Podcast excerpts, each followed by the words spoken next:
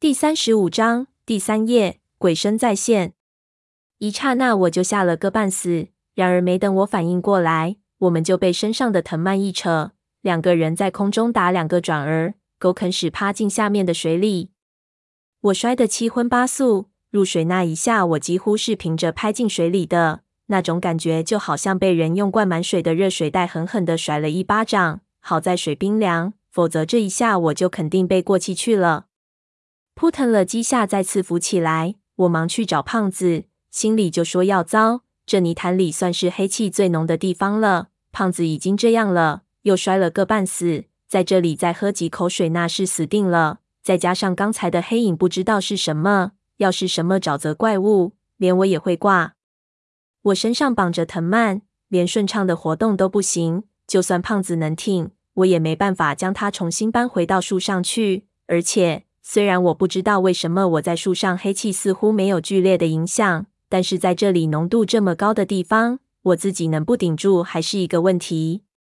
但等我一探头出水，忽然就发现不对，水面上全是水泡，一是四周的黑气把大部分的光线都遮住了。能见度比起雾的时候还低，二是整个沼泽里全是翻滚起的泥水，一片浑浊，完全看不到水底。胖子在哪里都不知道，四处去听，全是水泡的声音，听不到一样。而且我明显就感觉到水流竟然急了不少，我稳不住身子。我心中奇怪，仔细一感觉，我就发现不单是水流的问题，我身上的藤蔓原本是缠绕在枝桠上。现在那一人粗的树枝已经给水流冲往下游，一下全部的拉力就扯在了藤蔓上，将我往下游带去。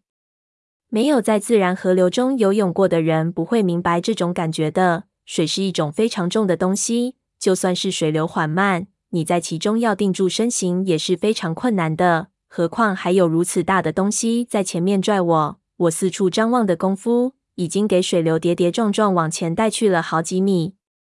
这时候我就更急了，我已经看不清楚四周的情况，前面肯定有一个井口，我不知道有多大。如果这只鸭冲入井中，那种拉力可能一下就把我扯下去，我连一点反抗的力量都没有。而且那兽口一般的遗迹就在不远处，这过程肯定不需要多长时间。这时候不要说找胖子或者小心那黑影，就是能留个全尸就不错了。想到这里。我立即深吸了一口气，就一下潜入水里去解我那藤蔓。但是那藤蔓被巨大的拉力拉得极紧，根本没有可能解开。我去摸匕首，又发现根本没带。我心说完了，想起胖子武器不离身，肯定有带着，就去找胖子。就顺流往前扑通，他身上也有着藤蔓，我就去水里摸。水下全是泥浆，摸来摸去都是横沉的死人。几乎什么也摸不到，不过胖子体型大，绝对不会比我飘得远。我竭力对抗着水的推力，终于摸到了另一根绷紧的藤蔓。我抓住藤蔓靠了过去，忽然就看到前方两三米处，一个黑色的影子飘在水面上，朦朦胧胧，根本看不清楚是什么。我心里发毛，看着那影子飘着的样子，就知道这是我刚才看到的水下怪影，心里有点不祥的预感。藤蔓的尽头就是这个影子，心说：难道胖子已经被他吃了？水深只有两米多，那黑色的影子突出水面的高度很高，显然肯定不是鱼，到底是什么？我扯动藤蔓，正犹豫怎么办，就见那影子一抖肩，突然改变了形状，消失在水下。接着我手里的藤蔓一下松了，我知道糟了，他发现了我，刚想转身。一团巨大的泥水花就从沼泽里炸了起来，我看到一对大鳌闪电般朝我的脖子潜了过来。我操你爷爷！我大骂一声，心说这是什么鬼东西？但是它离我的距离实在太近了，根本避无可避。眼看那巨螯就要夹到我的脖子，就在这时候，我腰上的力量忽然一紧，我整个人被藤蔓突然扯飞了出去，正好躲了过去。我刚想说上帝保佑。却发现腰上的力量变得极其霸道，回头一看见我已经被扯到废墟附近，那兽面石雕就在我身后，张着巨口，而藤蔓已经掉入口中，口里能听到咆哮的水声。我知道那牵拉我的树枝已经摔入井中了，心说：上帝，你是不是在耍我？立即用手抓住一边的岩石，大吼一声，定住身体，感觉几乎腰都要被拉断了。就这转念之间，身后水花飞炸，那东西又来了。我心念一慌，手立即脱了，一下通过袖口，眼前一黑，身后一空，也摔了下去。那一瞬间，四周的声音都消失了。腰间的矿灯随着我打转的身体转动，划过四周的黑暗。我凌空翻了一圈，看到了被流水冲得满是沟壑的井壁和四周飞溅的泥水，但是下落并没有持续多少秒，我的后背就撞到了什么东西，整个人一震，几乎吐血。没等我缓过来，背后又是一空，我又翻了个圈，接着肩膀又是一撞。这井下竟然不是垂直的，好像有一个坡度，上面全是被水冲得圆润无比的台阶一样的凸起，我一路就翻滚着摔了下去。三四次之后，我就完全晕了，直到我摔进水里，我连喝了十几口泥水，才挣扎着探出水面，就发现自己在一个狭窄的井道中，被裹在一道极其急促的水流中，速度极快的朝某的地方冲去。四周一片漆黑，狭窄的感觉是水流的剧烈轰鸣告诉我的。四周一摸就能摸到井道壁，但是什么也抓不住。好在我之前把矿灯系在腰间。但是这么急的水流中，只要你稍微移动你的动向，就完全混乱，甚至会给从井壁上撞回来的乱流直接翻个头朝下。所以我也不敢轻举妄动，只能尽力维持自己的姿势。没多少时间，我就听到更加剧烈的水声从前方传来，那简直是水龙的怒吼，振聋发聩。我心惊心说：“我操，肯定又是一个下坡。”但是转念之间，身下已经一空。接着就又摔了十几个跟头，发现自己摔进了一个空洞中。这时水流趋缓，可以控制自己的身形了。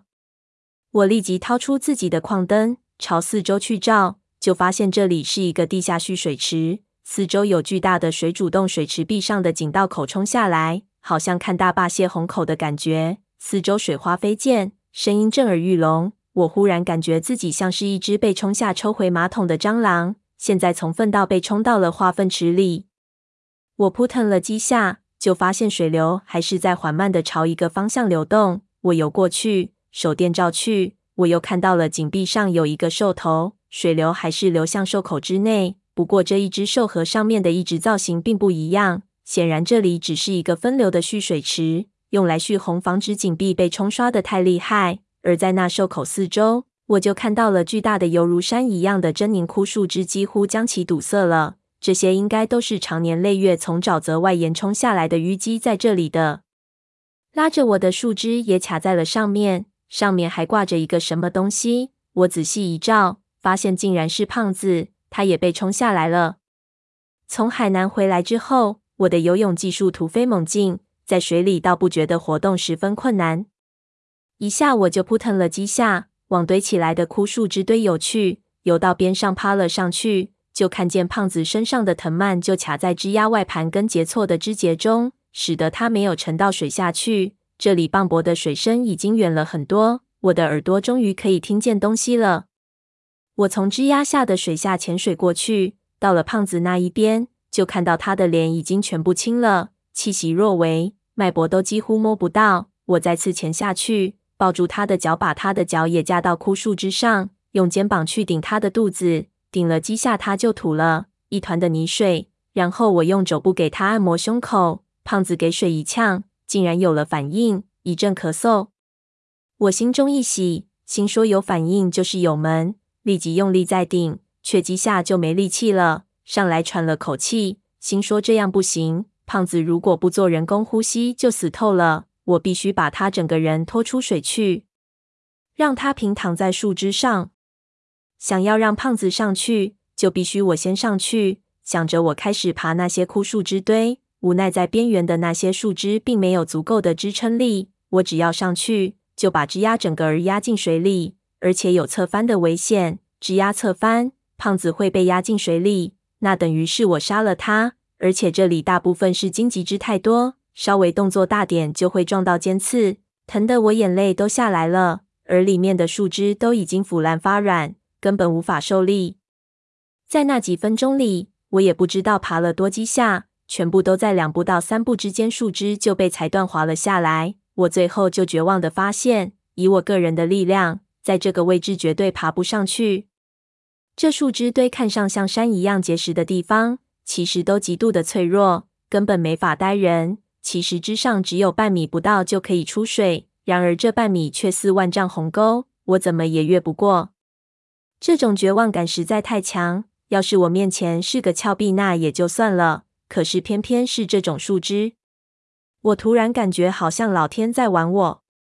我又爬了几下，手全破了，意识到蛮干肯定不行，于是架住胖子，用他的匕首割断藤蔓，就把这树枝堆向边上挪，想找找这里的岩壁上有没有更容易爬的地方，最好是有可以搭手的地方。这里没法逆流。我用力架着胖子，绕过了突出的好比棱刺一样的树枝，忽然就看到另一边的岩壁上有一个干涸的井道口，可能是哪里被淤塞住了，并没有水从里面冲出来。仔细一看，这种井道口还不少，但是都是在很高的位置上，只有这一个我能够得着。我心中大喜，就靠了过来，先把胖子架在一边，然后自己抓住石头的缝隙，就往上爬。才爬到一半，我就知道有门，不由就笑出了声来。接着咬牙就想一鼓作气。就在这个时候，忽然在边上的胖子突然动了一下，说了一句话：“没时间了。”我吓了一跳，转头一看，却见胖子丝毫没有动，也没有任何的表情。我心中奇怪，揉了揉太阳血腥说完蛋了，又开始幻听了。忽然，又一声的清晰人声。就从胖子身后发了出来，那声音就道：“没时间了。”